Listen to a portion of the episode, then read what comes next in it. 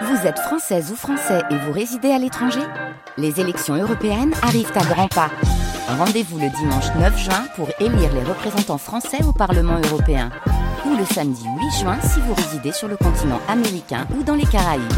Bon vote Maxime, c'est l'heure de nous balader avec vous et vous nous emmenez dans une ville parfaite pour se ressourcer. Nous sommes dans le Grand Est, dans les Vosges, à Plombières-les-Bains, la ville aux mille balcons. Donc si vous avez besoin de vous ressourcer et de respirer, eh bien le cadre s'y prête totalement, car la ville se trouve dans le parc naturel régional des Ballons des Vosges et vous serez entouré de verdure au milieu des montagnes.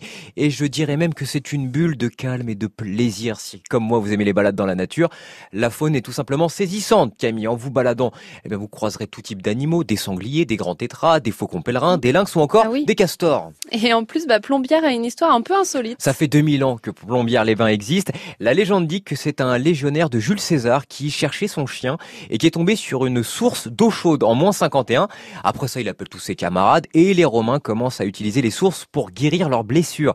Et vous aussi, comme moi, eh ben, vous vous dites, eh ben, pourquoi ils n'ont pas amené Gladiator. Enfin, pourquoi ils n'ont pas amené le Maximus de Gladiator ah oui, le film. pour se faire soigner? Bah oui, Rome n'aurait pas été pareil. Et pourtant, Plombières est étroitement liée à l'Italie, car l'indépendance, eh bien, de l'Italie fait suite au traité de Plombières de 1858, Ah. qui s'est déroulé dans le pavillon des Princes, qui est l'actuelle manufacture. Mais maintenant, Plombières, c'est la station anti-stress par excellence, car l'air doux de la vallée associé aux eaux thermales rééquilibre l'organisme et le système nerveux.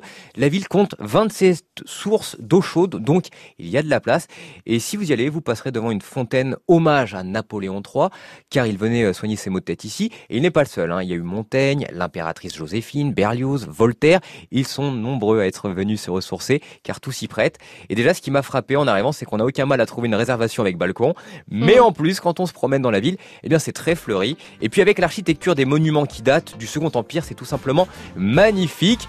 Et puis, vous pourrez là-bas manger une vraie salade vosgienne, ou plutôt à la chaude merotte, comme on dit là-bas, parce que dedans, il y a de la salade, des pommes de terre, des Oui. œufs, de la crème et du lard, bien du sûr. lard, du lard et du lard des Vosges.